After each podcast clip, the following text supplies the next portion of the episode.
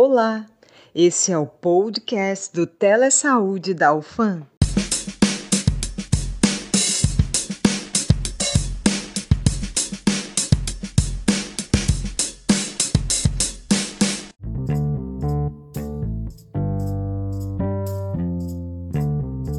Olá, ouvintes! Hoje o nosso podcast vai ser bem interessante.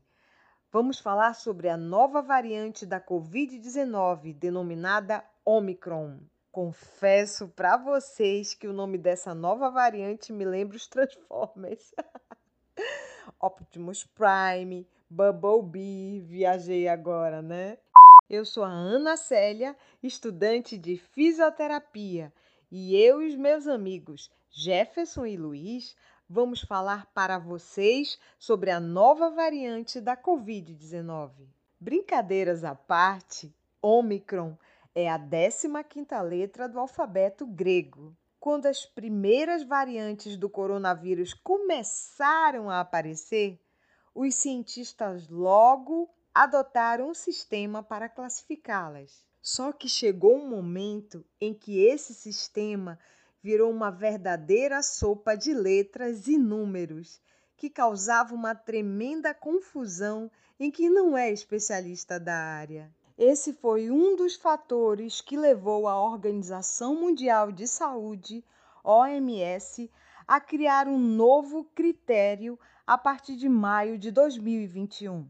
As variantes de preocupação, conhecidas pela sigla em inglês VOC, VOC, e as variantes de interesse VOI, VOI, passaram a ser nomeadas de acordo com o alfabeto grego. Como o próprio nome já indica, as VOC e as VOI são as linhagens que trazem mutações importantes que podem tornar o vírus mais transmissível ou agressivo, por exemplo. Foi assim que a B.1 B.1.7, descoberta no Reino Unido, virou a alfa. A B.1.351, África do Sul, se transformou em beta. A P1 Brasil em gama. A B.1.617.2 Índia em delta e a B.1.1.529 África do Sul em Omicron. Essas, aliás, são as cinco VOCs que surgiram até agora. Além da praticidade, há um segundo motivo que levou a OMS a sugerir o alfabeto grego.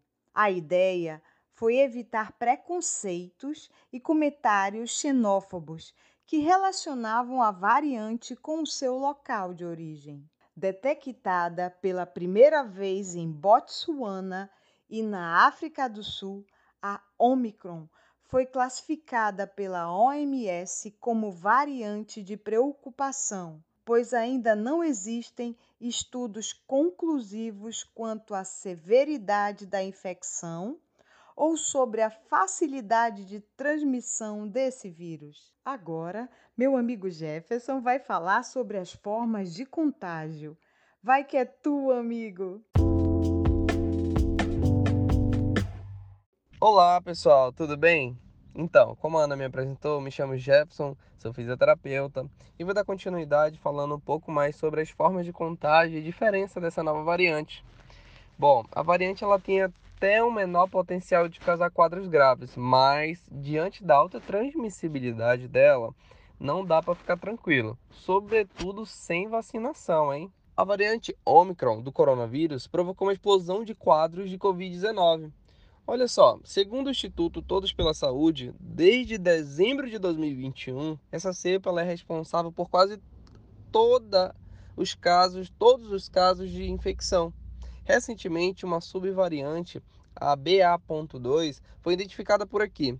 Segundo as análises de outros países, ela seria ainda mais transmissível. E olha que a situação poderia ser muito mais dramática se nós olhássemos as quantidades de novos casos diagnosticados atualmente. Para ter ideia, do início de 2022 até agora, já contabilizamos mais testes positivos de Covid-19 do que todo o segundo semestre de 2021. Por essas e outras, muito se falou sobre a possibilidade de a Omicron levar a um quadro mais leve. Mas será que faz sentido? Então, Ana, muito interessante sua pergunta. E eu vou responder ela com um questionamento, um comentário que a doutora Rosana Hitman, que é infectologista do Instituto de Infectologia Emílio Ribas, lá em São Paulo, o que, que ela falou? Ela afirma que leve não é bem a palavra, sabe? Podemos afirmar que a Omicron tem uma capacidade menor de provocar um quadro grave da doença, beleza, porque ela tende a afetar o trato respiratório mais superior, ou seja, mais o nariz e a garganta, diferente lá da primeira cepa, que ela afetava muito mais os pulmões do que as vias aéreas superiores. Além disso, o Jorge Elias Cali Filho, que é o diretor do laboratório de imunologia do ICOR, Instituto do Coração, do Hospital das Clínicas da Faculdade de Medicina da USP, afirma que há poucos dados ainda, mas o que se sabe é que ela atinge as células de um jeito diferente, sabe? Por isso tem menos impacto no pulmão, mas em que, mas em quem não está vacinado, a doença ela pode evoluir sim e chegar aos mesmos sintomas graves de sempre, como a falta de ar. Outro fato para a gente não usar o termo leve quando se refere a Omicron é o fato dela se espalhar muito rápido, contaminando geral.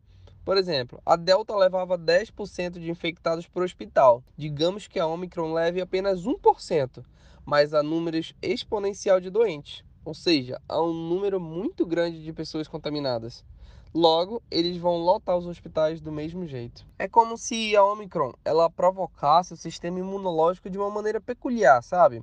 É que essa variante ela tem mutações importantes na proteína spike, parte do vírus utilizada como chave de acesso a nossas células e que é vista pelos anticorpos formados a partir da vacinação. Daí o porquê ela tem um potencial maior de causar infecção, mesmo entre os vacinados. Contudo, cabe repetir, o esquema de imunização completo segue protegendo contra os quadros graves da doença. Quando a gente começa a avaliar outros países, temos mais indícios de que a mutação não deve ser vista com bons olhos, e sim a imunização. É só observar os Estados Unidos. Como eles têm menor taxa de vacinação, há maior mortes e maior taxa de internações. Isso é bem evidente. E se liga, esse contexto é reafirmado em um artigo publicado recentemente no The New England Journal of Medicine, né? Nele, o que, que eles fizeram? Os epidemiologistas da Universidade de Harvard reforçam que as vacinas ajudaram a moldar a fama da Omicron de variante mais leve, sabe?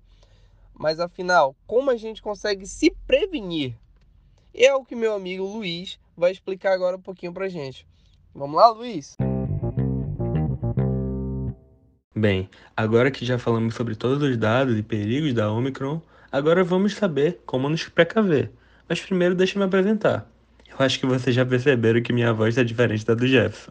Eu sou Luiz Eduardo, estudante de odontologia, e vamos para as principais medidas de prevenção e cuidados que devemos tomar. Segundo o site do governo do Brasil, a população deve manter as medidas de proteção individual para evitar uma nova pandemia.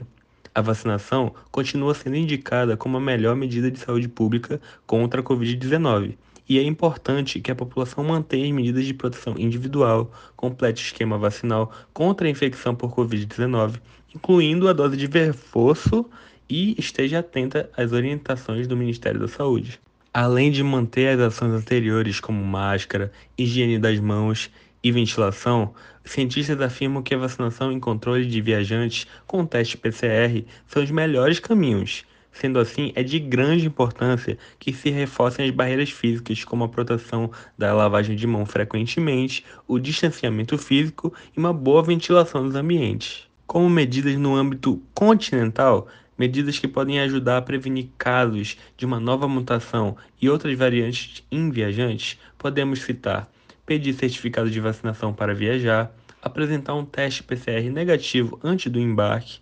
Quem tiver sintomas não deverá viajar uso obrigatório de máscara durante o voo e nos aeroportos e realizar sempre testes nos viajantes no ponto de chegada. Também é muito importante reforçar que a vacinação continua sendo essencial, não só para impedir a proliferação da pandemia, como também para diminuir o número de internações e, consequentemente, o número de mortes mundo afora, pois as vacinas e as doses de reforço ainda são nossa melhor proteção disponível. Então, agora, gente, resumindo, a vacina não elimina os cuidados. Continue usando máscara, deixe suas mãos sempre limpas, lavando e utilizando álcool gel, e sempre que possível, mantenha sempre o distanciamento social.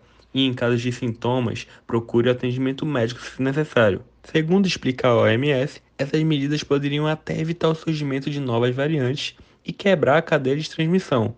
Mesmo entre a população vacinada, essas ações são mais importantes do que nunca. E esse foi o episódio sobre a nova variante Omicron, que infelizmente esteve bem ativa no começo do ano. Mas nós temos certeza que com as doses de reforço e com as medidas de prevenção, logo logo ela vai ser derrotada. Igual aquele primo dela, né, Ana Célia, o Megatron, que tentou atacar a Terra, mas no final se deu mal. E eu espero que estejamos esse mesmo final, né?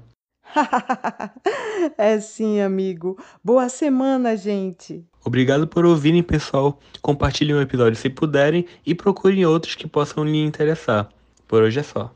Então, chegamos ao fim desse episódio. Agradecemos a vocês, nossos queridos ouvintes, por acompanharem nosso podcast. Se você gostou, compartilhe com seus amigos o nosso conteúdo e não percam o próximo episódio.